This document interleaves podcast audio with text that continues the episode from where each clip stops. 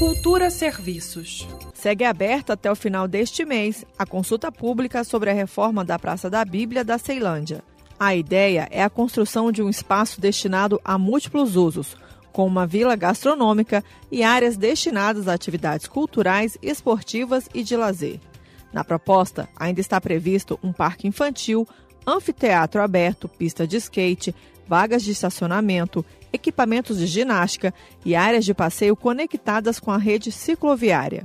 No site da Secretaria de Desenvolvimento Urbano e Habitação, em sedu.df.gov.br, estão disponíveis mais informações e o questionário virtual sobre a proposta de revitalização da Praça da Bíblia em Ceilândia além de um mapa da praça e um vídeo explicativo sobre o projeto.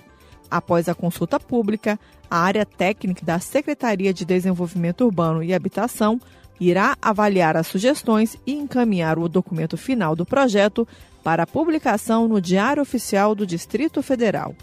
Greta Noira, para a Cultura FM. Cultura FM